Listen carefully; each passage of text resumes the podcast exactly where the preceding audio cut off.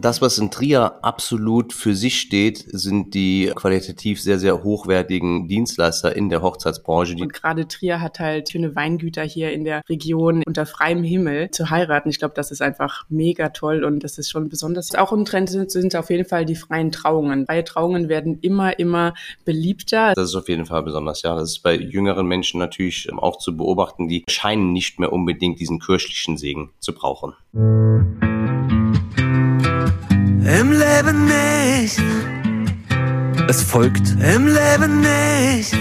Der ehrliche Trierer Podcast mit Christoph Jan Longen. Präsentiert vom Trierischen Volksfreund. Im Schnitt gibt es in Deutschland etwa fünf Eheschließungen pro 1000 Einwohner im Jahr. Wohl dem, der zu einer Hochzeit eingeladen wird oder selbst heiraten und einladen darf. Denn immerhin hält die Ehe im Schnitt 14,5 Jahre. Deshalb bedarf es da einiger Vorbereitungen. Und damit das einer der schönsten Tage im Leben wird, kann man einiges richtig machen. Von der Wahl der Taschentücher für die Freudentränen der Schwiegereltern über die vegane Currywurst zum Mitternachtssnack oder die richtige Tischdecke für die angenehme Atmosphäre, an der sich sich auch die bucklige Verwandtschaft erfreuen kann und vieles mehr. Darüber wollen wir sprechen mit Roxanne und Michael Hartwig von Ambient Moments. Hallo Roxanne, hallo Michael. Hi. Hallo Christoph Jan Longen, wunderschönen guten Tag.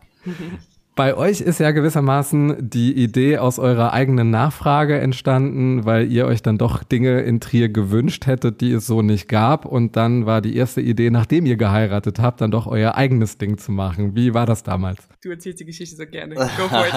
ich erzähle die Geschichte so gerne, was damit zusammenhängt, dass äh, Roxanne schon immer sehr, sehr gerne alle möglichen äh, Feste organisiert und ähm, ausgestattet hat und schön gemacht hat. Und dann natürlich auch die eigene Hochzeit, äh, unsere Hochzeit. Und ich war dann ähm, derjenige, der dann ähm, teilweise bis nach Köln fahren musste, um die Wunschobjekte, die Roxanne sehr, sehr gerne bei uns damals äh, zum Einsatz gebracht hatte, abzuholen. Da habe ich mir die Fragen gestellt, wie kann das sein, dass ich bis nach Köln fahren muss? Warum gibt's die Sachen nicht in Trier? Und zum späteren Zeitpunkt kamen dann wirklich Leute aus der Nachbarschaft von uns, die Floristin kamen, haben gesagt, hey, ich habe gesehen, ihr habt bei euch bei der Hochzeit das und das verarbeitet gehabt. Habt ihr das noch? Könnte ich mir das mal ausleihen? Ich würde euch auch was dafür geben. Und dann haben wir irgendwie so ein bisschen so rumgealbert, rumgeblödelt, als wir nach der Hochzeit so ein paar freie Tage hatten, haben gesagt, ja, die mhm. Leute, die wollen die Sachen haben, die würden uns sogar was dafür geben. Ich musste bis nach Köln fahren, warum gibt's hier sowas nicht in Trier? Ja, und dann äh, der Keim war äh, gesetzt gewesen und die Idee ist gereift. Wir dachten auch einfach, dass das eine tolle Kombi ist. Ne? Wir sind beide gerne Gastgeber, wir feiern gerne jegliche äh, Momente im Leben. Dann haben wir gedacht, okay, das ist eine schöne Sache. Wir können einfach Menschen helfen, einen Magic Moment zu kreieren sozusagen. Und darum geht's mhm. auch irgendwie auch im Leben, Magic Moments zu sammeln und einfach die Hochzeit gehört dazu. Ne? Das ist der schönste Tag im Leben. Ja, dazu beizutragen, das ist einfach super schön. Und da sind wir auch ganz stolz, dass wir ähm, ja in so einer tollen Branche arbeiten dürfen. Jetzt würde mich mal interessieren, was waren das denn für magische Gegenstände, die ihr da in Köln nur finden konntet und deshalb so weit fahren musstet? Die Love Letter. ja, genau. Das ist übrigens äh, eine Sache, die nach wie vor sich großer Beliebtheit erfreut. Mhm. Alles, was mit indirekter Beleuchtung zu tun hat, ganz besonders so XXL ähm, ähm, egal ob das jetzt ein Schriftzug Mr. und Mrs. oder Love oder sowas. In unserem Fall war es ähm, waren es in der Tat Love Letter gewesen. Wir hatten zwei Feierlichkeiten ausgestattet. Wir hatten noch Kirschblütenbäume abgeholt, mhm. die es hier auch nicht gegeben hatte und verschiedene kleinere Sachen, weil im Endeffekt, was die Leute auch sehr so, was wir auch damals ein bisschen mhm. unterschätzt hatten, ist, es kommt doch auch allerhand, ich sag mal, so Handbestand ähm, zusammen, der dann in der Summe doch dann auch ein bisschen was am Material ist. Und das hat man halt hier und da dann ähm, einsammeln dürfen müssen. Also auf der einen Seite vermute ich mal, dass Paare dann eher individuell sein wollen, auf der anderen Seite an gewissen Dingen nicht vorbeikommen. Ich habe die Love Letter angesprochen. Was gibt's denn da noch, was da jetzt auf keine Hochzeit fehlen darf? Also das sind äh, tatsächlich solche Tischdekorationsartikel. Es hört sich so banal an, aber mhm. sowas wie zum Beispiel goldenes Besteck. Wer hat schon goldenes Besteck zu Hause? Eigentlich niemand, es sei denn vielleicht die Oma, aber dann ist auch die Frage, passt das irgendwie noch so? Ist das modern genug auch dann wieder? Die Oma hat ja meistens Silberbesteck. Naja, und ähm, na, das ist zum Beispiel so eine Sache, wo wir wissen und wo einfach viele Leute immer zu uns kommen und sagen, okay, ähm, das hätten wir ganz gerne so auf dem, auf dem Tisch gedeckt. Ne? Mhm. Platzteller werden sehr, sehr gerne noch von der ähm, Tischdekoration benutzt und äh, man darf auch nicht vergessen, dass die meisten Gegenstände ja 60-fach, 100-fach, teilweise 150-fach oder sowas benötigt werden. Das sind ja Stückzahlen, die sonst äh, niemand im privaten Gebrauch zur Verfügung hat. Oder auch andere Sachen wie zum Beispiel spezielle Serviettentöne, um einfach ein bisschen Farb zu setzen und sowas. Alles praktisch, was die, ähm, was die Feierlichkeit elegant, schön, vielleicht sogar glamourös macht und von was ganz Alltäglichen abhebt, weil eine Hochzeit ja im Normalfall nichts Alltägliches sein sollte. Mhm. Gibt es denn 2023 eine bestimmte Farbe, die sich tatsächlich so durch viele Hochzeiten zieht, die man dann immer mal wieder sieht, sowohl in der Tischdeko, in der indirekten Beleuchtung, die einen Trend ausgelöst hat? Da wären wir wieder bei Gold.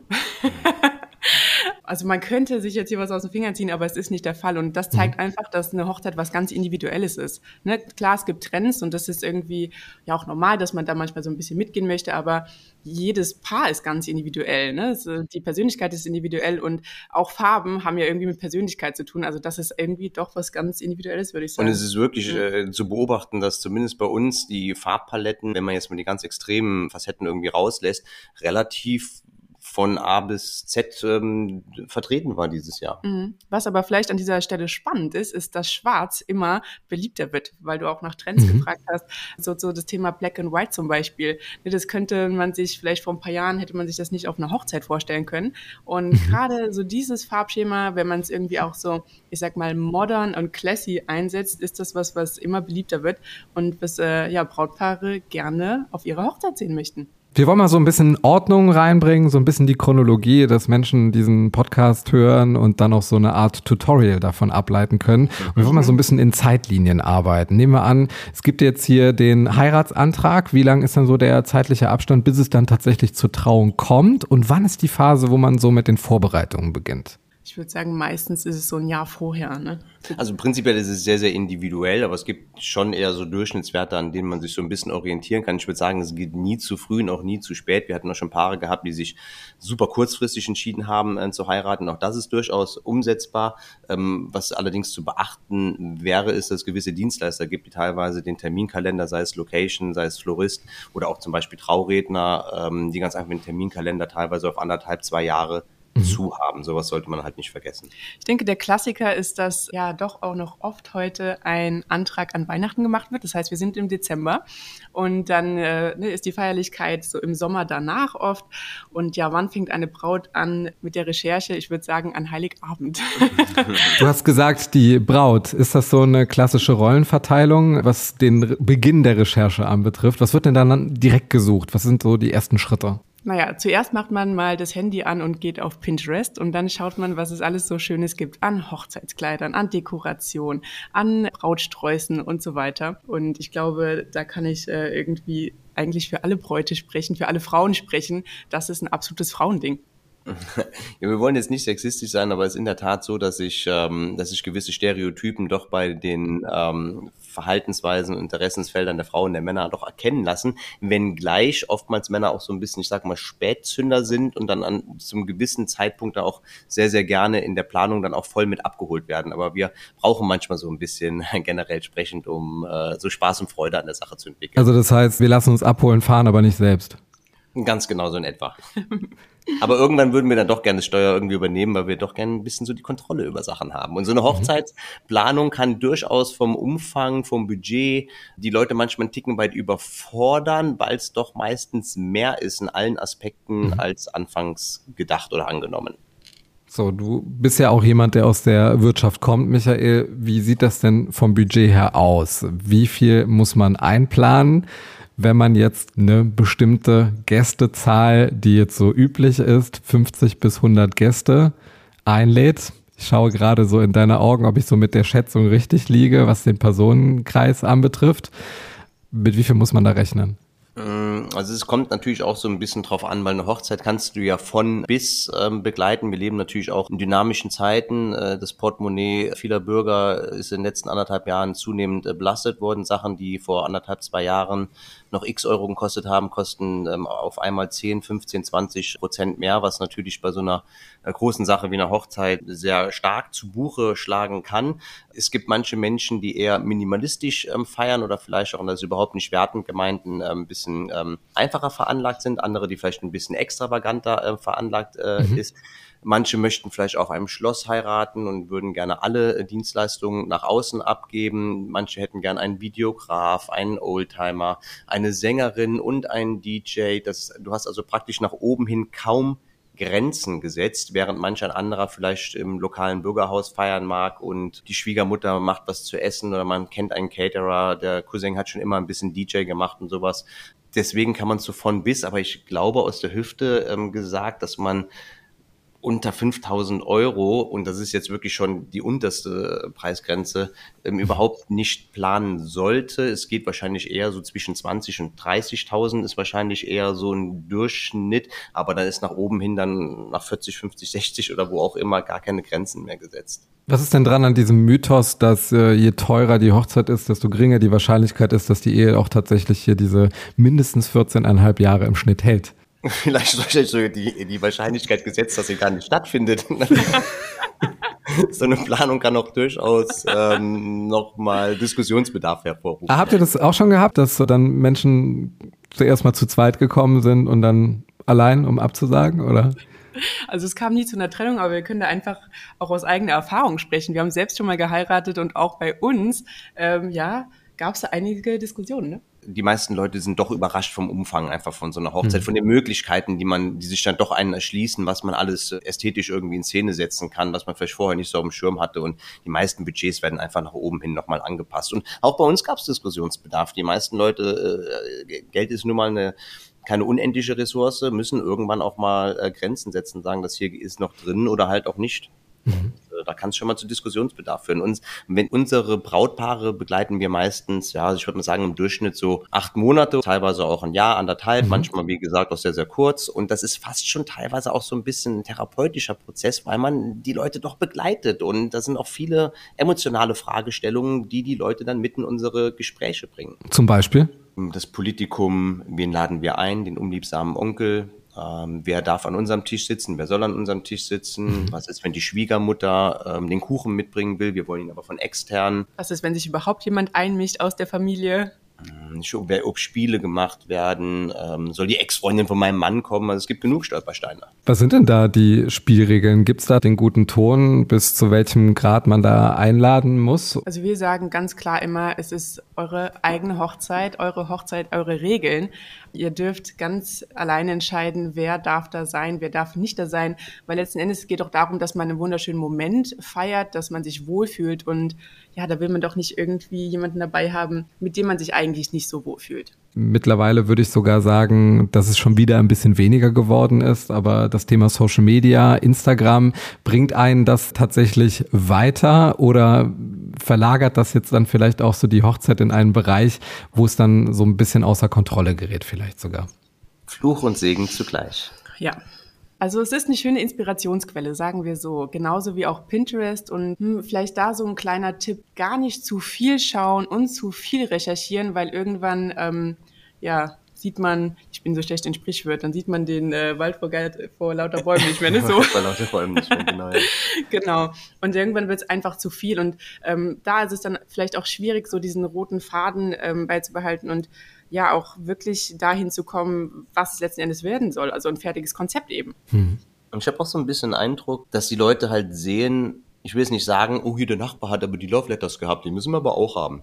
ähm, aber dass man doch halt so eine gewisse Erwartungshaltung durch Social Media schürt und ich glaube, dass bei Social Media tendenziell eher so die wirklich schönen Sachen von den Algorithmen gepusht werden und somit einsehbar sind und deswegen auch eine sehr, sehr hohe Erwartungshaltung vielleicht ist, dass man denkt, mhm. das wird jetzt so fabulous sein, wie es immer auf den ähm, gepushten Beiträgen dann zu sehen ist. Was ist denn eurer Meinung nach der Aspekt, der am meisten Atmosphäre schafft? Was ist so dieses gewisse Etwas, was eine Hochzeit tatsächlich zu einem schönen Augenblick werden lässt? Das ist so viel und es ist so ein Zusammenspiel. Ja, genau. Dekoration, Floristik, das Licht und all das gibt irgendwie Ambiente, ne? Und nicht nur das, das ist ein Zusammenspiel, das eine bedingt das andere wahrscheinlich noch. Wir haben ja auch manchmal das Glück, dass wir dann ähm, bei den Hochzeiten teilweise auch unsere Funktion als Zeremonienmeister noch ähm, präsent sein dürfen oder auch bei unserer eigenen Hochzeit. Wenn man ein schönes Ambiente schafft, die Gesellschaften Deswegen sagen wir auch so ein bisschen Magic Moments. Und es hört sich immer so an, als wäre das irgendwie so eine Glückskeksweisheit. Ist es aber nicht, weil oftmals ist wirklich viel Liebe in der Luft. Und die Paare umarmen sich, die turteln rum. Und es ist einfach eine schöne gesamtgesellschaftliche, also von der Hochzeitsgesellschaft, ähm, Stimmung ganz einfach da, die dann wahrscheinlich auch wieder bedingt durch zum Beispiel schönes Besteck, zum schöne passive Beleuchtung, dass einfach so ein gewisser Flair, ein gewisser Ambiente, eine gewisse Romantik und Verspieltheit in der Luft liegt. Gibt es auch manchmal solche Momente, wo so eine Hochzeit eine Eigendynamik hat? Verwandte haben sich lange nicht mehr gesehen, fangen an zu sprechen, keiner beteiligt sich an Spielchen, sondern alle freuen sich, dass sie sich erstmal unterhalten können. Das ist auch so eine gewisse, ja, dass so eine Familienzusammenkunft dann vielleicht doch in eine Richtung geht, wo man so ein bisschen die Kontrolle verliert. Gibt es da ein Geheimrezept, nochmal alle wieder zurückzunehmen, dass man sich da aufs Wesentliche konzentrieren kann? Also ich glaube, prinzipiell ist es immer ganz gut, ähm, wenn man sich als Brautpaar überhaupt auf nichts konzentrieren muss. Deswegen suchen sich ja auch Brautpaare äh, Dienstleister, mit denen sie zusammenarbeiten möchten. Das ist genau sowas wie ein roter Faden, vielleicht ein, ein Zeitplan. Wir wollen jetzt nicht zu perfektionistisch natürlich sein, ein bisschen eingehalten wird. Das kann man natürlich auch sehr, sehr gut an die besten Freunde, an Trauzeugen oder sowas ähm, delegieren, wenngleich die natürlich auch Gäste auf der Feierlichkeit sind. Ne? die Gefahr ist natürlich immer ganz groß, dass es vielleicht Leute gibt, die sich ja nur an dem, Tresen aufhalten und dann Gruppen irgendwie rumstehen.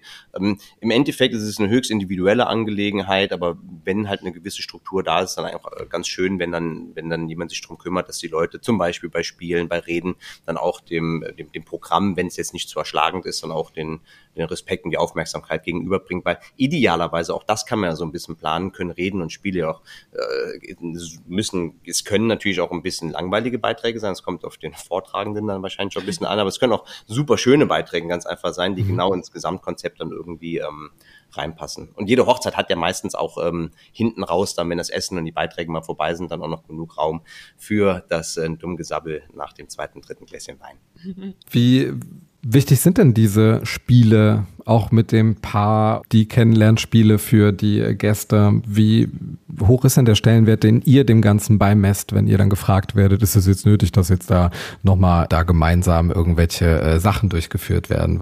Wenn ihr Beiträge wollt, dann macht so viel, wie ihr das gerne hättet. Lasst eure Trauzeugen wissen, was ihr cool findet, was ihr uncool findet.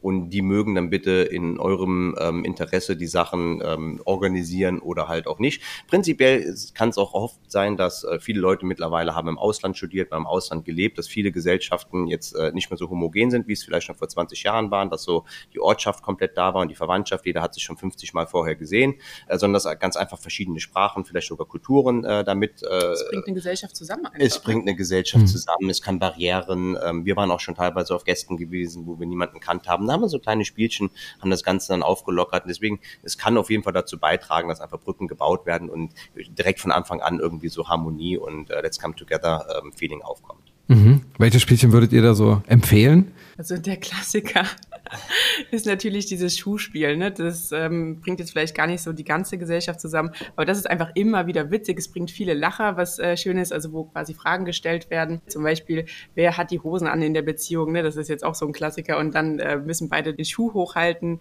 zum Beispiel vom anderen oder von sich selbst. Man sitzt sich gegenüber mit dem Rücken und man sieht also nicht, was der andere macht. Ähm, was ich aber finde, was ein sehr, sehr schönes Spiel ist, zum Beispiel, vielleicht magst du das auch erklären. Es geht prinzipiell darum, dass das Brautpaar ähm, Fragen beantworten muss. Es steht eine gewisse Personenanzahl im Raum auf und das Brautpaar muss erraten, was diese alle gemeinsam haben. Das kann zum mhm. Beispiel sein, dass alle Leute einen Bart haben, alle Leute mit dem Mann im Musikverein gespielt haben, alle Leute Arbeitskollegen sind, alle Leute aus dem gleichen Ort kommen, alle Leute, die man auf, einem, auf einer Reise kennengelernt hat und so. Und somit erfährt man dann spielerisch auch ein bisschen was über die Gesellschaft. Und ja, das finden wir eigentlich immer eine ganz äh, schöne Sache. Wie wichtig ist das als Ritual, dass der Bräutigam oder die Braut auch an der Hochzeitsfeier die Gäste nochmal einzeln vorstellen? Ich mag's gerne. Ich auch. Ja. Ich mag es auch gerne. Es sollte nur nicht zu umfassend äh, sein. Keine Tischweise Ahnung. ist eigentlich eine mm. schöne Variante, ne? dass man nicht wirklich jeden einzelnen Gast vorstellt, sondern, sondern zum Beispiel die Tische. Und man sagt hier, das ist Tisch 5 äh, zum Beispiel und hier der Großteil der Herren zum Beispiel ist mit dem Bräutigam gemeinsam im Studium gewesen. Oder, oder, oder. Ne? Was ist äh, so die Empfehlung von euch für die Uhrzeit, wann man diesen gesamten Tag beginnen und auch enden lässt? Also ich glaube auch da, es ist alles wieder sehr, sehr individuell, gerade weil wir sehr, sehr viele freie Trauungen mittlerweile haben, hast du einfach, bist nicht mehr so abhängig von irgendwelchen ähm, Terminvorgaben. Natürlich musst du dich auch immer mit deinen Locations irgendwie ähm, abstimmen, aber ich sage immer, lieber ein bisschen mehr Zeit einplanen als weniger, weil du willst auch genügend Zeit. Es gibt eigentlich nichts Schlimmeres, als wenn Brautpaare mega, mega gestresst sind und durch den Tag nur durchrauschen und im Prinzip ihren eigenen großen Tag, der, wie wir eingangs auch besprochen haben, durchaus in die Tasche gehen kann, dann einfach nicht äh, genießen können. Und deswegen kommen ja auch Brautpaare zu ähm, Agenturen wie uns, ganz einfach, weil sie ein stressbefreites ähm, Erleben ihrer eigenen Feier haben können. Du willst von jedem ein bisschen Smalltalk halten, man möchte dir gratulieren, du willst schöne Bilder machen, vielleicht willst du die Torte anschneiden. Es sollen ein paar Programmpunkte mit drin sein und man will auch noch Zeit zum Tanzen haben und mal sich ein bisschen zurückzuziehen. Genau, deshalb, deshalb vielleicht ein kleiner Tipp an dieser Stelle. Packt immer äh, eine halbe Stunde drauf, egal ob es jetzt um den Sektempfang geht, um die Fotos oder sonst irgendetwas. Ähm, habt lieber ein bisschen mehr Zeit. Und hinten raus vielleicht auch nicht, also oftmals ist es so, dass die Leute, wenn sie den ganzen Tag dann äh, so viel erleben, dass die Feiern nicht immer unbedingt bis in die frühen Morgenstunden 5, 6 Uhr plus gehen müssen, äh, sondern dass das Brautpaar vielleicht auch irgendwann um 1, 2 Uhr sagt, äh, wir sind finito, plus wir sind hier vielleicht auch in einem schönen Hotel, in einem Schloss oder so. Wir haben auch noch eine Art von Hochzeitsnacht, die wir verbringen möchten. Euch noch viel Spaß. Ich habe festgestellt, äh, bei so osteuropäischen Hochzeiten, da ist tatsächlich auch schon so um 15 Uhr die Tanzfläche voll und das ändert sich dann auch nicht bis äh, nach Mitternacht. Und da ist das natürlich für denjenigen, der da jetzt äh, für die Musik verantwortlich ist, natürlich leichtes Spiel auf der einen Seite, weil die Atmosphäre und die Stimmung ja durchaus die ganze Zeit sehr hoch ist. Aber äh, was sind euch so für Unterschiede aufgefallen, so hinsichtlich der Mentalitäten? Ich glaube, da äh, sprichst du genau das Richtige an. Und ja, das äh, können wir eigentlich nur bestätigen. Vielleicht auch gerade bei solchen Kulturen, wo vielleicht sogar mehr Alkohol getrunken wird. Und dementsprechend äh, ist die Party dann härter und ähm, vielleicht geht auch mal schneller was kaputt. Ja. Und die Party endet dann aber vielleicht auch früher. Es kann durchaus sein, wenn, äh, wenn hart gefeiert wird und auch äh, der ein oder andere Tropfen Alkohol fließt, das erkennt man dann sehr, sehr häufig an der Beschädigungsrate der eingesetzten Dekorationsartikel. Dann, meine Lieben, kommen wir jetzt zum Quickfire. Das bedeutet für euch, beziehungsweise für dich im Schwerpunkt, liebe Roxanne, äh, sind das 16 Tische, die es einzudecken gilt. Bist du, seid ihr bereit? Mhm. Ich natürlich auch. Mit, mit weil wir ja tatsächlich schon äh, Michael einmal im Quickfire hatten, weil müssen wir das ein bisschen umdisponieren. Deshalb, Roxanne, was ist dein Lieblingsort in Trier? Die Weinberge in Ulewig. Ich liebe es dort, es ist einfach wunderschön. Dein Trierer Lieblingsgericht? Uiuiuiui. Ich kenne gar nicht so wirklich äh, Gerichte. Ich weiß, es gibt Flieten, aber das ist eher Michis Gericht. ja, Roxanne isst nämlich kein Fleisch, deswegen das ist schwierig für mich. Was bleibt denn da eigentlich noch übrig? Überleg ja, was du schon mal ganz gerne im Weihnachtsmarkt so Krumpernschnitscher oder sowas, das glaube ich, kann man zählen lassen. Oh ja, genau. Roxanne, wie oft warst du in deinem Leben schon auf der Potanigra? Noch gar nicht. oh, sehr gut, Michael. Das äh, nächste Premiere für, für euch beide. Äh, das letzte Konzert, das du besucht hast? Ed Sheeran. Deine Trierer Lieblingsgastronomie? Herrlich ehrlich. Trier ist liebenswert, weil? Es ist so klein und gemütlich. Wir kommen zur nächsten Kategorie, die sich seit äh, einigen Wochen großer Beliebtheit erfreut. Wir kommen zum einsilbigen Trierer Weltschmerz. Äh, dabei herzliche Grüße an Melanie Schwarz, die geistige Urheberin dieses Phänomens aus der Region Trier, die derzeit in Neuseeland weilt. Und nachdem wir uns das letzte Mal beschäftigt haben mit Oh Hi, mit Jo, Jo, Jo, Jo kommen wir heute zu einer dritten Vokabel und zwar das klassische Sach. Michael, ich möchte von dir gerne wissen, wann du Sach das letzte Mal gebraucht hast. Mm, ich muss ganz ehrlich gestehen, ich habe es wahrscheinlich schon länger nicht mehr gebraucht, aber in dem Kontext, den wir hier besprechen, könnte natürlich immer sehr gut auch äh, im Gespräch unserer Brautpaare stattfinden. Sag, hast du eigentlich schon eine Location gefunden? Oder sag, hast du den Floristen schon gebucht? Ähm, das ist ja eher so ein Wort, was dann wahrscheinlich ähm, entweder eine Bestätigung möchte, ob eine gewisse Sache schon erledigt wurde, oder mhm. ein Anschluss sein könnte, dass noch was zu erledigen ist. Also wir haben festgestellt, Sach leitet meistens so einen Verleihvorgang ein, wird häufig gebraucht bei Material- und Personenakquise. Zum Beispiel, Sach, hast du den Hänger noch? Sag, hast du die Maschinen, die Heckenshare oder sag, kennst du den und sag, was macht eigentlich? Es setzt voraus, dass sich zwei Menschen sehr gut kennen. Es setzt voraus, äh, dass so ein Vertrauen da ist zwischen den beiden Personen und es setzt voraus, dass der andere etwas hat oder weiß, was derjenige, der die Frage stellt, gerne haben oder wissen möchte. Dann ist das genau das Wort, was bei uns wahrscheinlich, vielleicht fällt es nicht so auf, immer kommt, weil dann müsst ja alle unsere Kunden, weil das Vertrauensverhältnis ist ja da und es ist ja Materialaustausch, müssen sagen, sag, hast du doch noch irgendwie so einen Traubogen, sag, hast du doch noch so Loch oder irgendwas, ne? Sag, kannst du mir noch hier irgendwie eine Location klar machen? Ist auch so ein bisschen die Panik drin, ne? Mm, Es kann natürlich oft, äh, oft äh, Panik ähm, kommen, ganz besonders kurzfristig. So, dieses Wort fand ich früher immer ganz schlimm, aber manchmal, ich muss manchmal so ein bisschen drüber lachen, wenn die Frauen dann öfters sagen, oh, ich möchte nicht so eine Brightzilla sein, aber sag, kannst du mir noch da und dabei helfen? Was sind denn eurer Meinung nach die Lieblingsbräuche, ohne die keine Hochzeit auskommen darf? Also für mich ist es persönlich immer sehr, sehr wichtig, dass alle Menschen, die Beteiligten, besonders ganz natürlich das Brautpaar, ganz einfach den Tag genießen kann, dass alles in dem Sinne ist, wie die sich das ähm, vorgestellt haben. Klar gibt es irgendwie manchmal so Faktoren, die kannst du nicht äh, beeinflussen. Es gibt manchmal natürlich auch so ein paar Pannen und Kuriositäten und so, da haben wir jetzt noch gar nicht drüber gesprochen. aber auch Zum Beispiel? Was mir zum Beispiel spontan einfällt, ein Vater musste während Corona, weil er selbst an Corona erkrankt war, seiner einzigen Tochter im ähm, Livestream, wenn man so möchte, dabei zugucken von zu Hause aus dem heimischen Wohnzimmer in Quarantäne, wie sie das Jawort gegeben hat. Wo platziert man da am besten die Kamera? Das ist eine gute Frage. Ja, da geht man zum Fahrer und sagt, sag, wo platzieren wir denn hier die Kamera? Sehr schön. Ja, wo platziert man sie denn? Mm, Das war in der Tat nicht unsere Aufgabe gewesen, aber wahrscheinlich würde ich sie hinterm Pfarrer platzieren, dass man gut auf das trauende, die trauende Menschen gucken kann, vielleicht auch im Hintergrund noch die Gäste sieht und ja. ist nicht so einfach natürlich. Ne? Oder liegt da so ein Tablet auf dem Stuhl in der ersten Reihe? Oder vielleicht kann man ja auch verschiedene Kameraperspektiven dann da irgendwie, es könnte ein neues Produkt sein, was wir dann auch irgendwie bringen können, so Kameraausstattung für Livestream im Internet dann, dass die unliebsame Verwandtschaft, die es ja nicht auf die Gästeliste gepackt hat, dann doch per Livestream noch zugeschaltet. Für fünf Euro.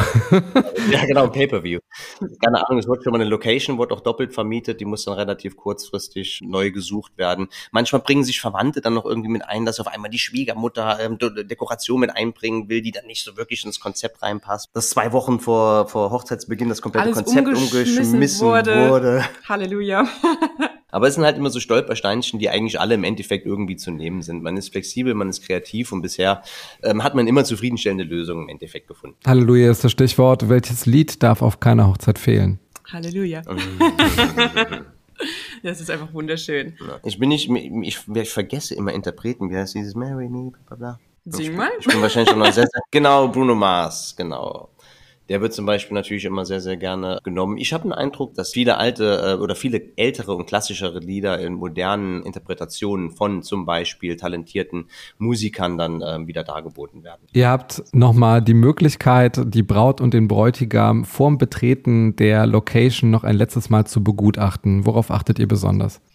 Was für Fragen. Also was, was mir bei Roxanne immer auffällt, Roxanne hat immer das Auge fürs ähm, Detail, wenn zum Beispiel der Schlauer, der Brautstrauß oder sowas Schleier. sind, äh, der Schleier oder der Brautstrauß äh, oder die Schleife vom äh, Kleid hinten, dass äh, du auf sowas äh, äh, nochmal achtest und weil es werden auch viele Fotos dann geschossen, die idealerweise dann auch äh, auf Leinwänden, in Fotobüchern, wo auch immer landen und wenn dann da irgendwie was nicht stimmt, irgendwelche Details nicht ähm, sitzen, dann kann das doch zum Ärgernis am Nachgang führen, weil auch Fotos ein Faktor ist, der durchaus äh, teuer sein kann. Ich ähm, schaue mir sehr, sehr gerne die Leute nochmal an, wenn ich irgendwie feststelle, dass warum auch immer irgendjemand Anspannung erfährt, ähm, zum Beispiel wenn irgendwie dunkle Wolken aufziehen oder sowas, ne, da nochmal gut zureden. Ähm, es sind nicht halt immer alle Faktoren, die man in der eigenen, ähm, in der eigenen Gestaltungsmöglichkeit hat und dann da einfach auch nochmal ein bisschen ähm, ja, emotionalen Beistand irgendwie geben, wenn man irgendwie sieht, dass die Leute angespannt sind und vielleicht nicht so, ähm, ich meine, eine gewisse Aufgeregtheit und Angespanntheit ist ja auch vollkommen klar, ganz besonders vor der Trauung, das sieht man auch ganz oft dann nach der Trauung, ist dann ist eine eine Lockerheit dann doch ähm, bei den äh, bei den vermählten Menschen dann zu erkennen. Losgelöst von der Hochzeitsthematik, welche drei Bücher möchtet ihr uns empfehlen? Roxanne, vielleicht, was du sonst jedem empfehlst, die fünf. Sprachen der Liebe. es ist so ein schönes Buch. Kann ich kurz erklären, worum es geht? Ja, unbedingt. Ich glaube, der Autor ist äh, Gary Chapman. Es kommt aus der Paartherapie und es geht darum, dass jeder Mensch eine andere Sprache der Liebe spricht, sozusagen. Also ne, viele verschiedene Menschen sprechen ähnliche Sprachen der Liebe, aber manchmal ist es eben unterschiedlich. Und ich hoffe, ich kriege die jetzt zusammen. Das eine ist Geschenke, die von Herzen kommen, Hilfsbereitschaft, anerkennende Worte, Zweisamkeit und Zärtlichkeit, Berührungen.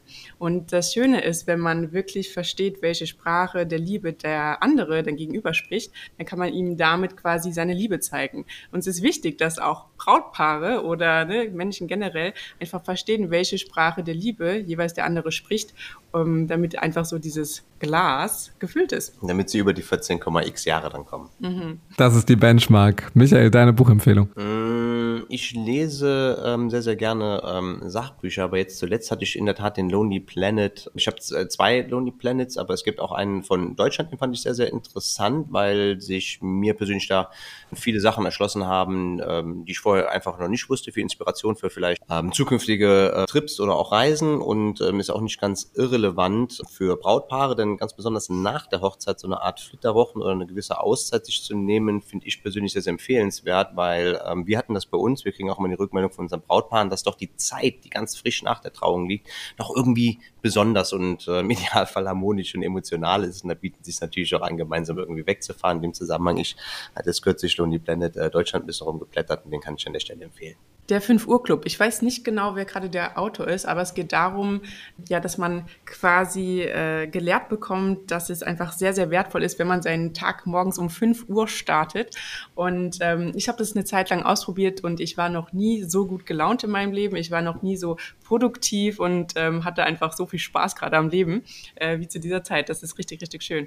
Euer Reiseziel für 2024. Mm, das wissen wir noch nicht Ich so genau. das. Ja, du weißt das schon genau, aber wir haben, siehst du, äh, siehst du, ähm, Christoph, das ist, äh, die Diskussionen auch teilweise reißen nicht nach der Eheschließung ab. Und das ist ja auch das, was es dann auch ähm, schön macht, das Zusammensein. Ähm, wir haben Nachwuchs äh, dieses Jahr ähm, bekommen, so dass sich unsere Reisegewohnheiten noch so ein bisschen finden können. Und es stehen verschiedene Ziele zur Debatte und wir müssen mal gucken, wo es da hingeht. Aber du kannst ja gerne schon mal hier einen raushauen. Wahrscheinlich geht's nach Florida und auf die Bahamas. So, was ein Statement. Wie hoch sollte der Wert des Geschenks sein, den ihr aufwendet, wenn ihr zu Gast bei einer Hochzeit seid? Ah, da gehen die Meinungen so auseinander. Ja. Also wir persönlich handhaben es so, dass wir meistens ähm, ja einem Brautpaar etwas in Höhe von, ich sag mal, 100 bis 150 Euro schenken. Manchmal kommt es ja schon so ein Stück weit drauf an, wenn man so ein bisschen guckt, was das Brautpaar vielleicht so an Kosten pro Gast hatte, dass man auf jeden Fall das so ein bisschen reinbringt, was wir, oder was muss ich an der Stelle gestehen, Roxanne sehr, sehr schön macht immer an Geschenken ist, neben den reinen Sachwert, den ein Geschenk hat, ähm, macht Roxanne immer eine sehr, sehr schöne Verpackung, äh, eine Darbietung, sie bastelt da und dann sind dann, besteht das Geschenk jetzt nicht nur aus irgendeinem Sachwert, ähm, sondern auch aus einer sehr, sehr persönlichen Note. Was übrigens auch wieder ein sehr, sehr dekorativer ähm, Bestandteil von der Hochzeit sein kann, äh, wenn die Leute denken, ähm, ein Geschenketisch, wofür brauche ich sowas denn? Weil die Geschenke meistens so schön verpackt sind, dass wenn man einen Tisch schön darbietet und der dann vollgestellt mit Geschenken ist, dass der dann auch im Gesamtkonzept auch sein eigenes, ähm, sein eigenes quasi Teil der Deko. Deko. Hat. Genau. Ja, und jetzt stellt euch vor, ihr könntet alle Plakatwände in Trier mit einem Satz versehen. Welcher wäre das? Worauf würdet ihr euch einigen? Ich würde sagen, feier das schönste Fest, das du je leben wirst. Das ist unser Credo, das denke ich, kann ich so stehen lassen. Das Schlusswort für die Folge 86 des Ehrlichen Trierer Podcasts. Vielen Dank an Roxanne und Michael Hartwig von Ambient Moment. Danke Wir dir. bedanken uns für deine Gastfreundschaft. Im Leben nicht. Der Ehrliche Trierer Podcast über Erinnerung und Fiktion. die jeder kennt. Präsentiert vom Trierischen Volksfreund. Die fünf besten Trierer Hochzeitslocations. Also ich muss sagen, Nummer eins wäre ähm, Reverchon in Cons, wenn man sagt, dass das zu Trier gehört. Ähm, ist eine wunderschöne Location, die ja so ein richtig äh, schönes südliches, äh, toskanisches Flair quasi mitbringt. Ähm, es war wohl zwischenzeitlich nicht mehr erlaubt, dort eine Hochzeit zu feiern, jetzt aber wieder schon, wie wir gehört haben. Von daher, ähm, das ist ein richtig, richtig, richtig schöner Ort. Ähm, Locations äh, in Trier, vielleicht darf man die Frage insofern erweitern, dass für die Trierer, die heiraten, natürlich auch die umliegenden, ähm, speziell wenn man auch mal so ein bisschen so Richtung äh, Bernkastel geht, da liegen ja auch wunderschöne Locations. Wir waren jetzt, oder wir werden am Wochenende zum Zeitpunkt dieser Aufnahme, also praktisch morgen, äh, äh, Schloss Lisa ähm, unterwegs sein. Für amerikanische Kunden ähm, ist da schön. Machen wir selbst, haben uns äh, bei Schloss Lisa ähm, das Ja-Wort gegeben. Wie ich persönlich finde, eine der schönsten Locations. Genau. Ansonsten Villa Weißhaus in Trier ist natürlich schön. Man hat einen super, super genialen Ausblick. Ähm, ich glaube, das ist was sehr, sehr Besonderes auf jeden Fall. Plus die Villa Weißhaus auch in der Lage, größere Gesellschaften ähm, zu beherbergen. Das ist, glaube ich, in Trier nicht so einfach, wenn man 100 plus ähm, Menschen hat, ähm, geeignete äh, Location zu finden. ähm, neben der Villa Weißhaus auch für große Gesellschaften, zum Beispiel das Robert Schumann Haus, das ist vielleicht nicht jedermanns Sache, weil es eigentlich ein Tagungshaus ist, aber auch für große Gesellschaften, auch mit schönem Blick ähm, über Trier, ähm, eine, ähm, eine gute Location. Die äh, Europäische Kunstakademie in Trier, die ist wunderschön, ist total hell, da kann man ganz, ganz toll äh, dekorieren und auch wunderschöne Bilder erzeugen. Wir hatten dieses äh, Jahr hatten wir eine sehr, sehr schöne Hochzeit äh, vom Schloss Monets oder vor und um das Schloss äh, Monets herum äh, gehabt. Ähm, prinzipiell ähm, ist es für uns natürlich auch immer sehr, sehr interessant, ähm, wo kann man äh, gut äh, dekorieren, weil manchmal ist es so, dass verschiedene Locations ähm, offener dafür sind, von externen Menschen Settings umgesetzt zu bekommen oder auch nicht. Das ist für uns natürlich auch immer noch ein sehr, sehr äh, großer Faktor. Ja. Nach Luxemburg schauen sie natürlich auch sehr, sehr, mhm. ähm, sehr, sehr schöne Locations. Für uns stellt sich natürlich auch immer sehr, sehr häufig die Frage, sind das Locations, die vielleicht noch ein Tagesgeschäft haben, weil das erschwert uns insofern äh, die Aufgabe, dass man halt ähm, sehr, sehr kurzfristig nur dekorieren kann. Äh, bei anderen reinen Event-Locations ist es immer eine gute Geschichte, dass man schon mal einen Tag vorher vielleicht anfangen kann, weil so eine Dekoration doch immer sehr, sehr langwierig auch sein kann. Was aber auch cool ist, ist zum Beispiel die alte Färberei in Trier. Und ähm, da denke ich zum Beispiel auch an solche Themen oder Mottos wie zum Beispiel die 20er Jahre, Charleston 20s, ähm, kann man zum Beispiel dort auch mega schön umsetzen.